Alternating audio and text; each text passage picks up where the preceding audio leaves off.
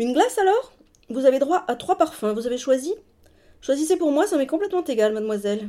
Ah oui, mais non, c'est à vous de. Pas du tout. Je vous le demande comme un service. Ah, mais je ne peux pas. Vous avez bien des parfums préférés. Et vous, vous n'avez pas des parfums préférés. Mais c'est vous le client, moi je. Justement, je vous demande comme une faveur de me servir vos parfums préférés, parce que moi, de toute façon, je ne sentirai pas la différence. Du moment que c'est froid, gras et sucré, ça me convient parfaitement. Mais je. comme vous voudrez, monsieur. Donc une glace, une crème caramel et deux cafés. Ça dérange tout le monde, mon truc, mais je n'y mets aucune mauvaise volonté. Manger, pour moi, c'est comme baiser avec une vieille maîtresse, ça fait du bien, mais je ne sens pas les nuances. Je fonce et on n'en parle plus. J'aimerais autant ne pas me nourrir pour le plaisir que j'y trouve.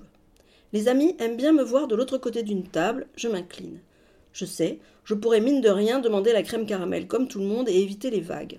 Mais j'ai toujours détesté le caramel et on se demanderait ce qui m'arrive.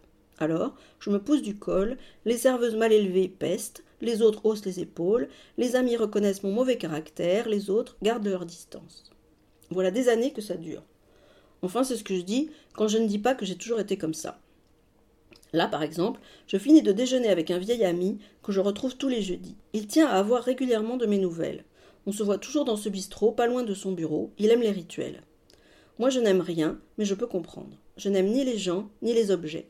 Non seulement rien ne me passionne, mais rien ne m'intéresse. Je n'ai pas envie de me suicider non plus, ni de vivre comme un reclus. La fadeur ambiante me convient. Je marche, je dors, je mange, je parle, le moins possible. Je ne déteste pas écouter les autres, j'ai du temps, je leur en accorde volontiers. Certains, comme cet ami là, Georges, recherchent ma compagnie. Je n'ai aucune illusion sur l'amitié qu'il me porte. Georges est un misanthrope avéré, surtout depuis qu'il a perdu ses cheveux. Je suis une des rares personnes à ne lui opposer aucune contradiction. Il me trouve plein de belles qualités. Ma situation, mon attitude, offrent certains avantages, dont celui de tout aplanir. Je ne souffre pas, je ne fais pas souffrir les autres. Je suis comme une plante qui écoute et qui parle. Il suffit de m'arroser un peu pour que je joue votre jeu.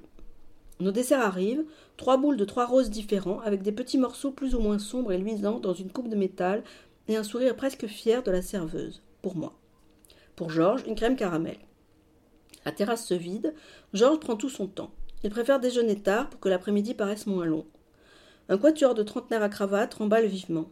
Les couples et duos de bureau agitent leurs cartes de crédit. Seule la ronde brune qui picore sa purée en lisant le journal n'a pas l'air pressée.